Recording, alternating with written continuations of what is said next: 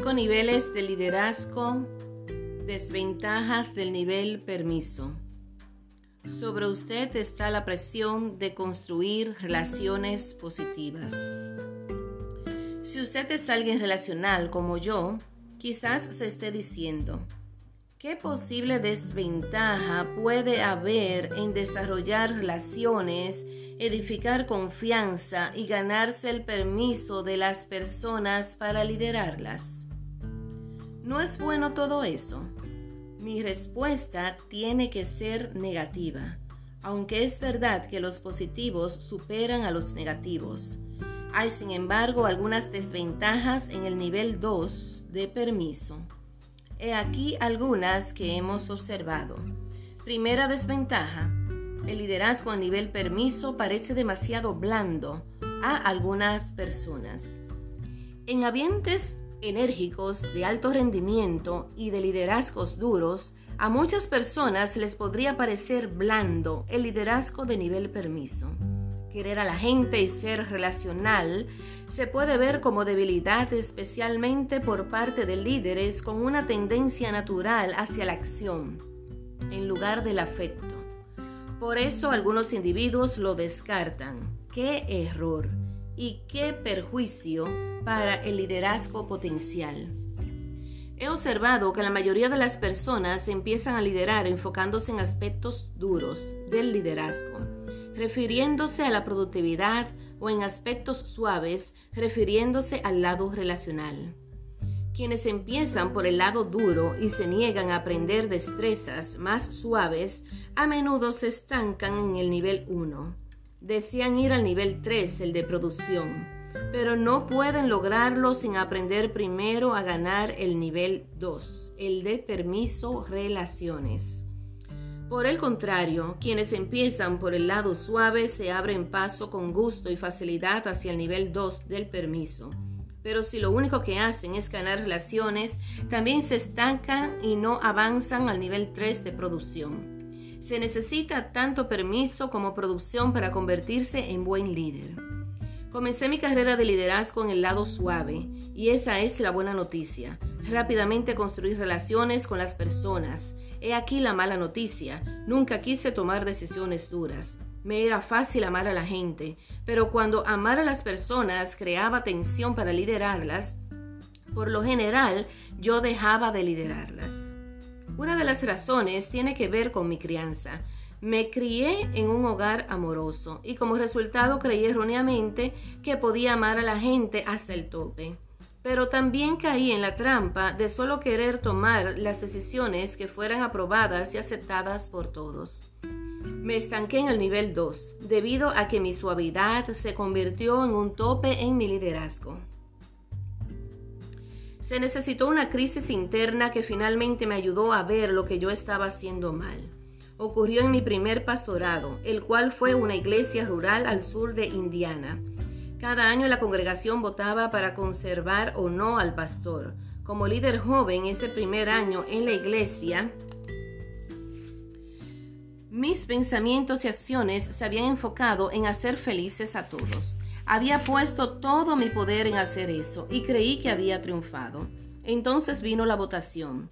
Mientras viva nunca olvidaré los resultados. 31 votos por el sí, uno por el no y una abstinencia. Quedé devastado. Cuando la meta es agradar a todo el mundo y alguien no está agradado con uno, el asunto parece un fracaso. No podía creer que yo no le gustaba a alguien. Y casi tan malo era el hecho de que yo ni siquiera le importaba de un modo u otro a otra persona.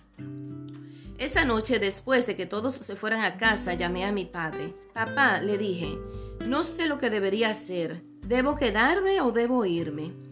Me impactó oírlo reír al otro lado de la línea. Hijo, créeme, debes quedarte, contestó. Ese es el mejor voto que alguna vez recibirás. Me quedé, pero aún no estaba liderando bien. Durante los primeros meses me hice constantemente dos preguntas. ¿Quién votó en mi contra y qué hice mal? Mi inmadurez me hacía creer que los buenos líderes siempre tenían aceptación de todo el mundo que no tenían que tratar con conflictos y que podían evitar la realidad de tomar decisiones difíciles. A propósito, papá tuvo razón. En mi carrera ese es el mejor voto que alguna vez recibí.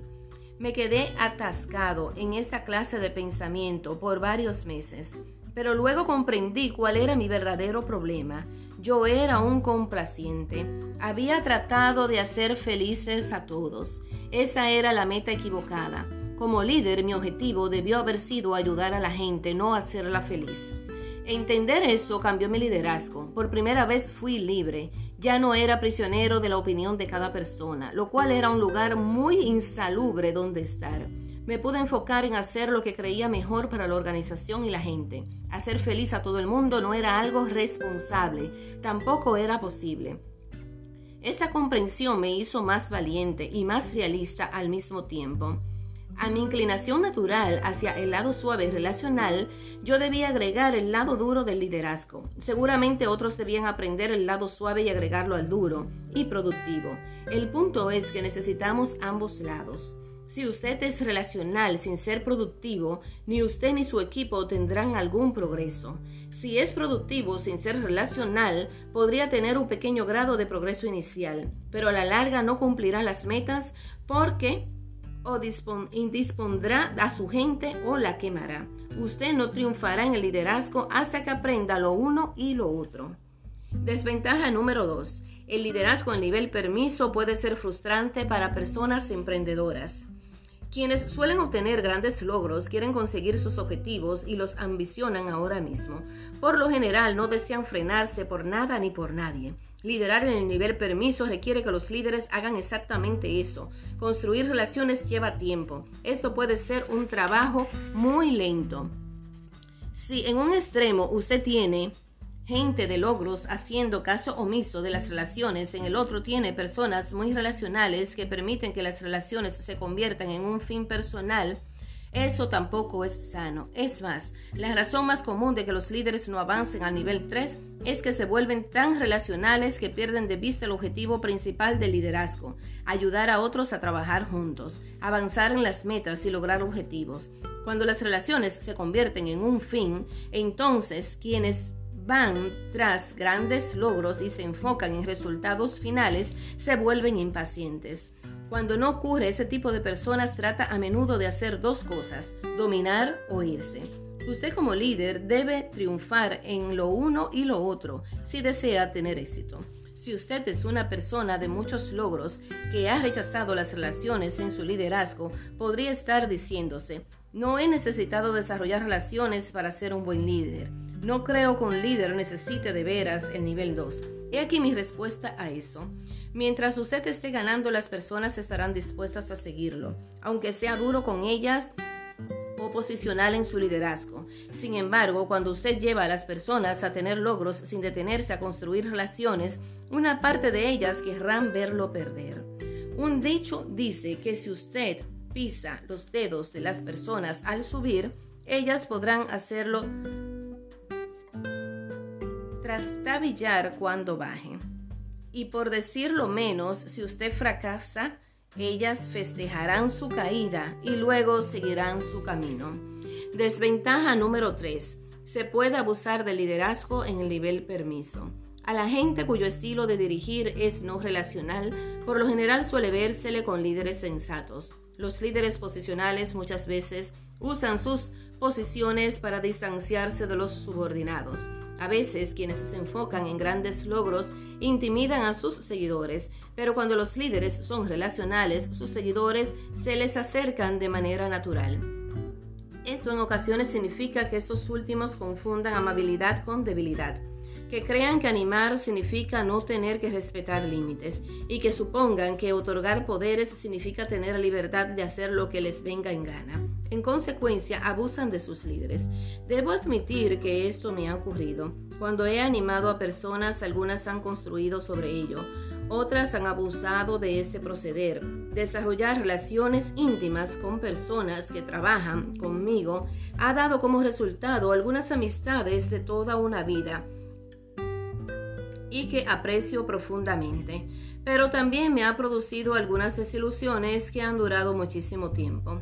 Mientras usted construye relaciones con gente en el nivel 2, sin duda descubrirá que existen cuatro clases de individuos. Aprovechados. Líderes aprovechados. Quienes se valen de la relación solo para progresar ellos, pero no para usted o alguien más para protegerse. Más progresen. Le piden prestada su influencia, pero se guardan el beneficio para sí. Promotores quienes aprovechan la relación de manera positiva, produciéndose así mejoras en ellos y en usted. Conocidos, quienes se alimentan de la relación con usted, pero que no hacen nada con ella. Merodean esperando que les llegue algo bueno, contentos con vivir de los éxitos de otros y nunca se responsabilizan por crecer. Amigos, quienes disfrutan su relación con usted devolviendo la buena voluntad que les ha mostrado y sin sacar ventaja injusta de esa relación. Ser relacional es un riesgo exactamente como cuando usted se da y se enamora. Por supuesto que puede mantenerse protegido y no salir herido, pero si lo hace tampoco tendrá la oportunidad de disfrutar relaciones profundas y gratificantes que enriquecerán su vida y las vidas de otros. Espero que usted decida construir relaciones. Yo tomé esa decisión a principios de mi vida de liderazgo y aunque me han herido y ocasionalmente han abusado de mí, no me arrepiento. La mayoría de personas respetan la relación, la tratan de la manera adecuada y me añaden gran valor. Desventaja número 4. El liderazgo en el nivel permiso requiere apertura para ser eficaz. El escritor y pastor Rick Warren observa, usted puede impresionar a las personas desde cierta distancia, pero para influir en ellas debe acercárseles. Al hacerlo, ellos podrán verle más las fallas. No obstante, Warren indica, la cualidad más esencial para el liderazgo no es la perfección, sino la credibilidad. La gente debe poder confiar en usted. La mayoría de personas no quieren admitir sus equivocaciones, sacar, a luz sus errores, ni enfrentar sus deficiencias. No desean ser descubiertas, no intimidan demasiado con otros debido a los aspectos negativos en sus vidas. Y si estos individuos logran una posición de liderazgo, la urgencia de ocultar sus debilidades se puede volver aún más fuerte. Casi todas las personas creen que deben mostrar mayor fortaleza como líderes. Sin embargo, si los líderes intentan mantener una fachada ante quienes lideran, no podrán construir verdaderas relaciones. Para desarrollar auténticas relaciones en el nivel permiso, los líderes deben ser auténticos, deben admitir sus equivocaciones, deben reconocer sus fallas y sus deficiencias, y en otras palabras, deben ser personas adecuadas. Ese es un lugar vulnerable en el cual hallarse para ser un líder. Y a la verdad es una de las principales razones de que muchos líderes no avancen del nivel 1 al nivel 2 en el liderazgo. Desventaja número 5. El liderazgo en el nivel permiso es difícil para quienes por naturaleza no son agradables. Si somos sinceros, debemos admitir que algunos individuos son naturalmente dotados con la gente, interactúan bien con otros y les es fácil desarrollar relaciones. El nivel 2 les llega de manera natural a tales personas, no obstante que con aquellos que no están dotados de manera natural para trabajar con gente. Para ellos generalmente no es fácil avanzar al nivel 2. Si desean obtener permiso de otros, se deben esforzar para hacerse más agradables. Durante años he observado individuos que no funcionan bien con otros y me he preguntado la razón. Mi conclusión es que en la mayoría de los casos a quienes no son agradables no les gusta mucho la gente. No estoy diciendo que ellos odian a las demás, sino que no se interesan lo suficiente por otros como para comprometer la energía necesaria a fin de hacer buenas conexiones con ellos. Creo que las personas no se llevarán bien con otras a menos que estén dispuestas a ponerse detrás de ellas. ¿Cómo podemos hacer eso? ¿Cómo volvemos más agradables? Haciendo lo siguiente. Toma la decisión de preocuparte por otros. Gustar a las personas y preocuparte por ellas es una decisión que está dentro de tu control. Si aún no lo has hecho, toma la decisión. Busca algo agradable respecto a cada persona que conoces. Allí se encuentra ese algo. Esfuérzate por averiguarlo. Descubre qué es agradable acerca de ti y haga lo posible por compartirlo con cada persona con quien te topes. Esfuérzate cada día por expresar lo que te gusta de cada persona en su vida. Si quieres ganar el permiso de la gente, liderar con eficacia en el nivel 2, tienes y debes que gustarle a las personas y además debes volverte agradable. Desventaja número 6. El liderazgo en nivel permiso te obliga a tratar con la persona en su totalidad. El pionero en autos, Henry Ford, preguntó una vez, ¿por qué siempre tengo el individuo completo cuando lo que en realidad quiero es un par de manos? Seamos realistas, las relaciones son problemáticas. Muchos líderes preferirían tratar con personas solamente en términos de vida laboral, pero la realidad es que cuando usted dirige a alguien, siempre trata con la persona en su totalidad, lo que incluye disfunciones, vida hogareña, problemas de salud y caprichos. Los buenos líderes entienden que la médula del liderazgo es tratar con individuos y tratar con lo bueno, lo malo y lo feo en cada uno hacen esto en el nivel 2. Los expertos en liderazgo, Warren Bernis, Burt Nanus, lo expresan de este modo. El liderazgo es un asunto esencialmente humano. Tanto universidades como empresas se equivocan al exagerar el énfasis en herramientas cuantitativas formales, problemas patentes y casos de relaciones humanas ridículamente simplistas. Lo que hemos descubierto es que mientras más alta la posición más interpersonal y humana es la empresa. Nosotros, nuestros máximos ejecutivos, gastan casi 90% de su tiempo preocupándose con el caos de los problemas de la gente. Creo que si somos sinceros debemos admitir que el caos de los problemas de la gente es lo que puede hacer que el liderazgo no sea divertido. Muy a menudo al llegar a conocer a otros y empezar a verles las fallas, nos desilusionamos de ellos y muchas veces terminamos como la mujer en una fiesta de cócteles que hacía lo posible por parecer feliz. Vaya, qué hermoso diamante, exclamó otra dama, observándole una gigante piedra brillante en el dedo. Sí, contestó ella, es un diamante Callahan. Me gustaría tener uno así. Por supuesto que no le gustaría, replicó con aspereza la dueña del diamante. ¿Por qué no? Porque viene con la maldición Callahan. La maldición Callahan, ¿qué es eso? El señor Callahan, exclamó ella con un profundo suspiro y una mirada de desolación. Mientras más aprendemos acerca de otros, más podríamos desilusionarnos. ¿Por qué? Porque cada uno de nosotros tiene imperfecciones y hábitos irritantes. Todos fallamos. Después de la época Nixon, Billy Graham declaró, todo el mundo lleva por dentro un pequeño Watergate. Debemos aprender a aceptar eso con relación a otros y aún así seguir trabajando juntos. Como líder, usted podría estar tentado a construir relaciones solamente con individuos que le gustan o quienes son muy compatibles e ignorar a otros. Sin embargo, al hacer eso tiene el potencial de perder mucha gente.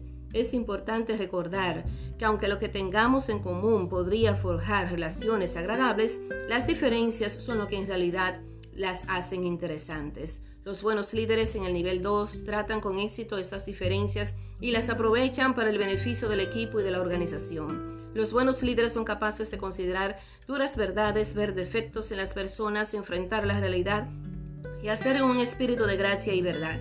No evitan problemas, los solucionan. El líder abolicionista Frederick Douglass dijo una vez que no se puede contar con obtener una cosecha sin arar, ni se puede esperar lluvias sin truenos y relámpagos. Los líderes que construyen relaciones entienden que el conflicto es parte del progreso. A menudo este conflicto es incluso constructivo.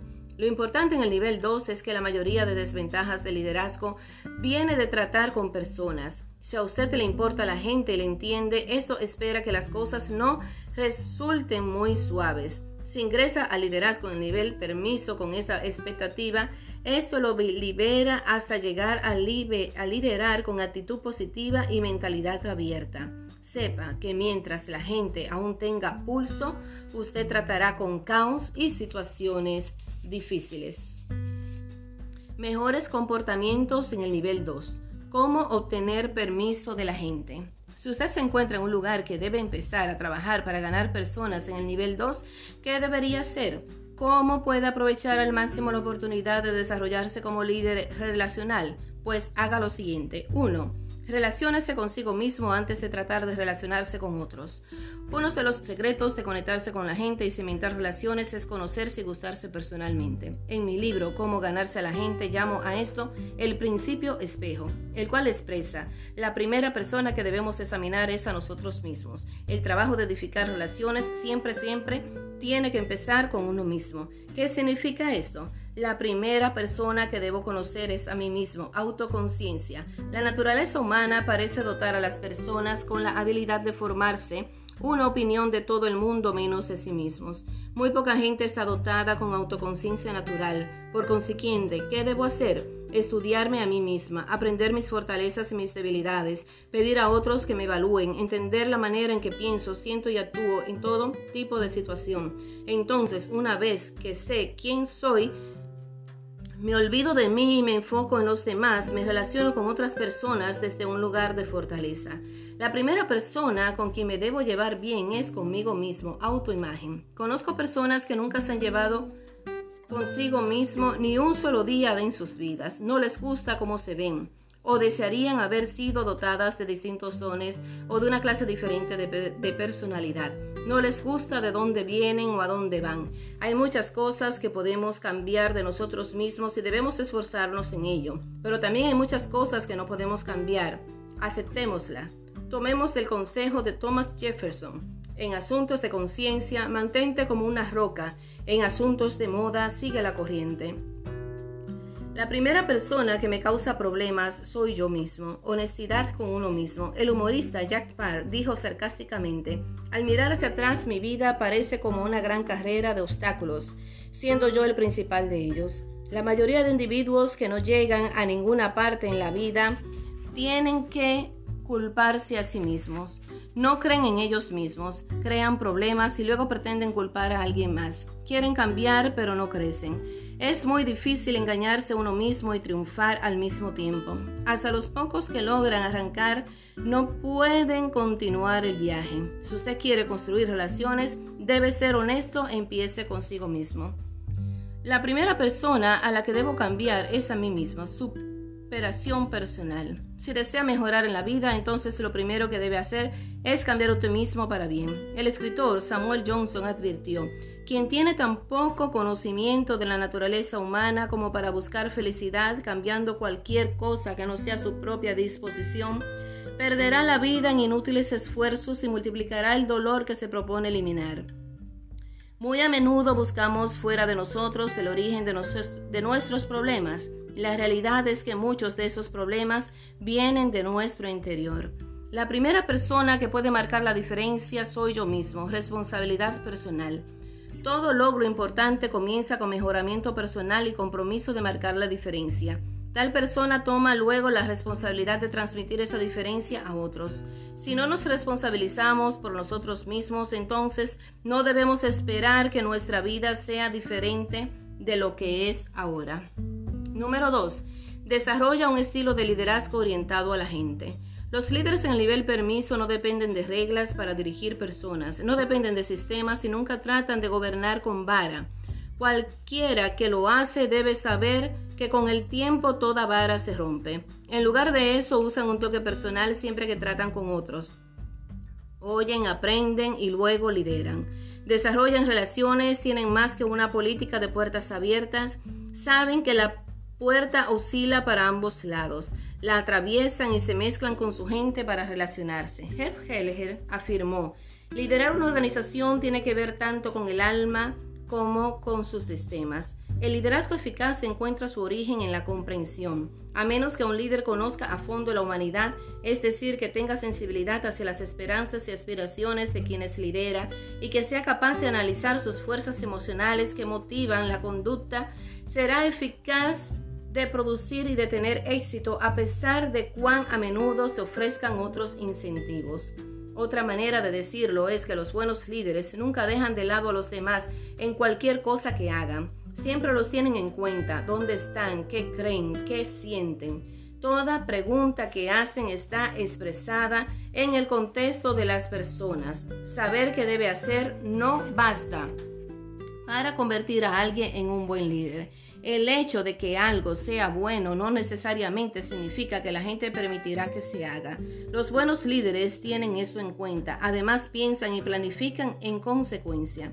Si usted desea triunfar en el nivel 2, debe pensar menos en términos de sistemas y más en términos de las emociones de las personas más en términos de capacidad humana y menos en términos de regulaciones, más en términos de aceptación y menos en términos de procedimientos. En otras palabras, debe pensar en la gente antes que en progresar. Para hacer eso como un líder de nivel permiso, debe exhibir un estado de ánimo consecuente, mantener una actitud optimista, poseer un oído presto a escuchar y mostrar a otros su auténtico yo. Número 3 practique la regla de oro. Una de las críticas del liderazgo de permiso es que éste se puede volver manipulador. Concuerdo en que líderes que ponen énfasis en motivar a la gente pueden usar el liderazgo para beneficio personal y expensas de otros. Hay una línea muy delgada entre manipular a las personas y motivarlas. No obstante, al seguir la regla de oro, un líder de nivel permiso puede mantener en control esta tendencia y no pasar de la motivación a la manipulación. Muchas veces me dan la oportunidad de viajar internacionalmente y hablar a una amplia variedad de audiencias de distintas culturas, lenguajes, reseñas, valores e intereses. Sin embargo, todas estas audiencias me piden que dedique tiempo a enseñarles acerca de la integridad en las relaciones. En esas situaciones siempre les recuerdo que la regla de oro, traten a los demás como quieren ser tratados. Esa sencilla regla se puede entender y seguir en todo el mundo, pues establece la norma de la relación que tiene sentido y que se puede aplicar.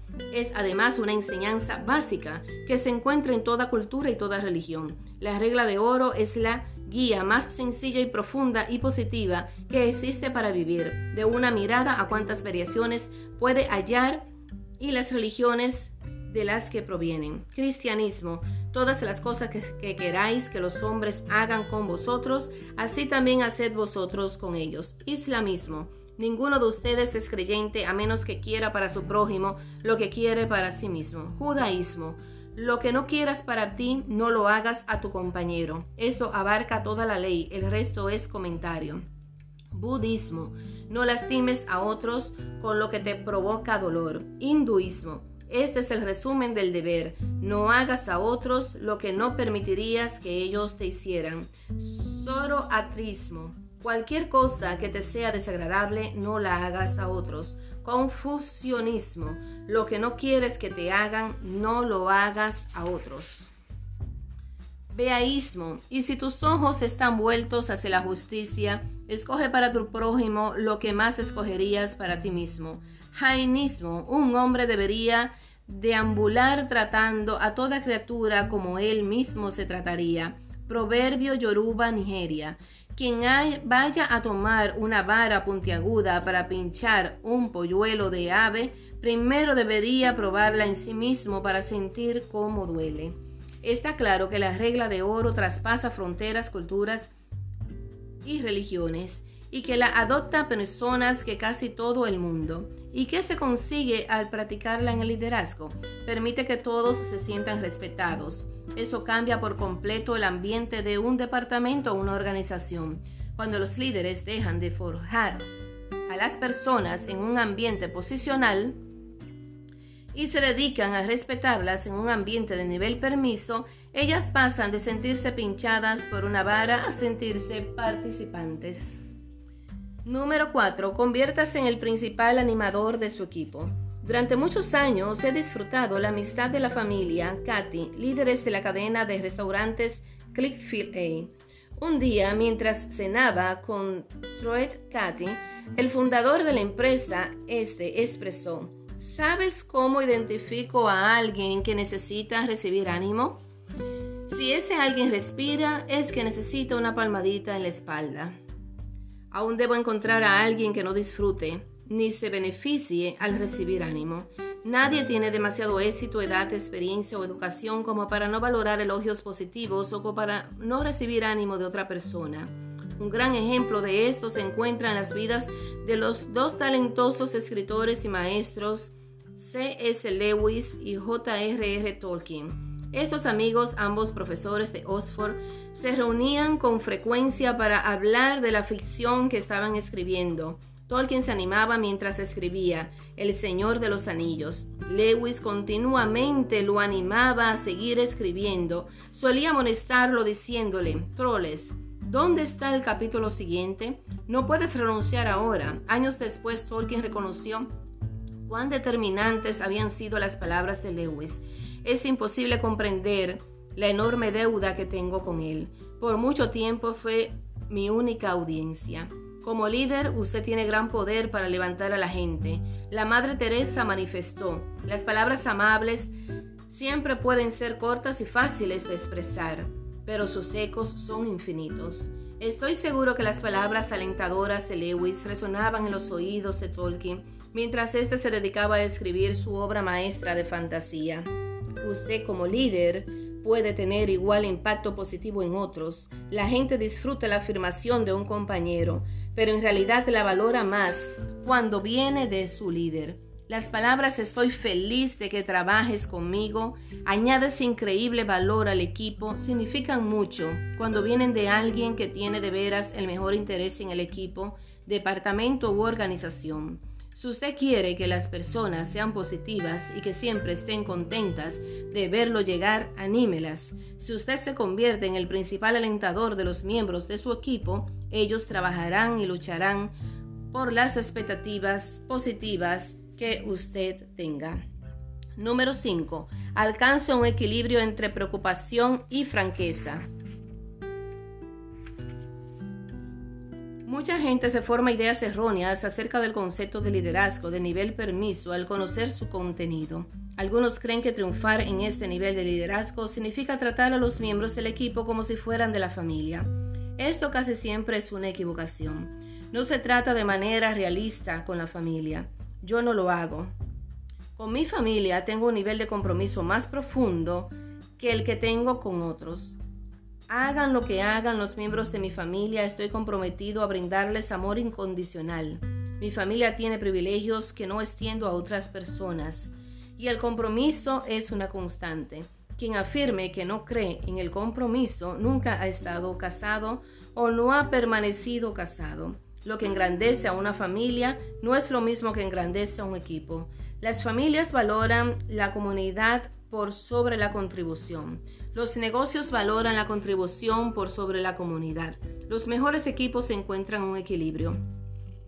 Otras personas creen que ser líder del nivel permiso significa autorizar a los miembros para hacer lo que quieran. Esa idea también es errónea. Que usted se preocupe por la gente no significa que le permita trabajar sin responsabilidad o sin rendir cuentas. Si usted se preocupa por las personas, las trata con respeto y construye relaciones positivas con ellas, en realidad tiene muchísimas más oportunidades de hablarles de manera franca y directa que las ayudará a crecer y rendir mejor. Todos tenemos problemas en el lugar de trabajo y cometemos equivocaciones allí. Todos debemos mejorar y necesitamos a alguien a nuestro lado que nos ayude a mejorar. Como líder usted tiene la responsabilidad y el privilegio de ser quien ayude a otros a ser mejores. Eso empieza a menudo con una sincera conversación, pero antes de que la tenga es útil que se pregunte cuál podría ser la naturaleza del problema. Mi amigo San Chan dice que cuando se le presenta una dificultad con alguien se hace una sola pregunta. ¿Es esta persona un no puedo o un no quiero? No puedo tiene que ver con habilidades. En la mayoría de los casos, aunque no en todos, podemos ayudar a esta clase de individuo, pero no quiero tiene que ver con actitudes. Si el asunto es de actitud, el momento de hacerle saber a esa persona que hay un problema es ahora, porque he aquí el acuerdo. Contratamos personas por lo que saben y la despedimos por quienes son. Creo que las personas pueden cambiar sus actitudes y mejorar sus destrezas y debido a que les hablo acerca de dónde se no están cumpliendo con las expectativas. Si usted es un líder que desea ayudar a su gente, debe estar dispuesto a tener esas conversaciones difíciles. Por lo tanto, ¿puede un líder ser relacional y también tratar de hacer avanzar a la gente? Equilibrando preocupación y franqueza, preocuparse sin tener Franqueza crea relaciones disfuncionales. Franqueza sin preocupación crea relaciones distantes. Pero, preocupación equilibrada con franqueza crea desarrollo de relaciones. Le ayudará a entender cómo la preocupación y la franqueza obran juntas para ayudar a un líder a triunfar en el nivel 2. La preocupación valora a la persona mientras que la franqueza valora el potencial de la persona. Para liderar con el éxito en nivel 2, y más arriba, es importante que usted valore a la gente. Eso es básico para tener relaciones sólidas. Preocuparse por otros demuestra que los valora. No obstante, si desea ayudarles a ser mejores, usted debe ser sincero acerca de dónde deben mejorar. Eso muestra que usted valora el potencial de la persona, lo cual requiere franqueza. Uno de los secretos de ser franco es pensar, hablar y actuar en términos de en quién tiene aquella persona el potencial de convertirse y de pensar cómo usted podría ayudarle a alcanzar ese potencial. Proverbios declara, fieles son las heridas del que ama, pero importunos los besos del que aborrece. Si usted es franco con las personas, pero tiene en mente el beneficio de ellas, esto no tiene que ser perjudicial. Podría ser similar al trabajo de un cirujano que puede doler pero busca ayudar y por tanto no debería ser algo malo. Como líder, usted debe estar dispuesto a hablar con franqueza y ser capaz de cumplir lo que promete. De lo contrario, no podrá ayudar a crecer y cambiar a la gente. La preocupación establece la relación, mientras que la franqueza expande la relación. Los aspectos que por lo general le ayudarán a establecer relación son el terreno en común y la preocupación. Pero generalmente esto no es suficiente. En el crecimiento de las relaciones, para hacer florecer una relación se necesita franqueza y comunicación abierta. La mayoría de los líderes con quienes hablo tienen pendiente una conversación que saben que deben iniciar, pero que no se atreven a hacerlo. Por lo general están renuentes por una de dos razones, o no les gusta la confrontación o temen herir a las personas con quienes deben de hablar. Pero si un líder puede equilibrar preocupación y franqueza, esto en realidad produce profundizará y fortalecerá la relación. Los líderes deben tomar las mejores decisiones para el mayor grupo de personas, ni en consecuencia renuncian al derecho de atender a un solo individuo si hacerlo perjudica al resto del equipo o de la organización. Colin Sewell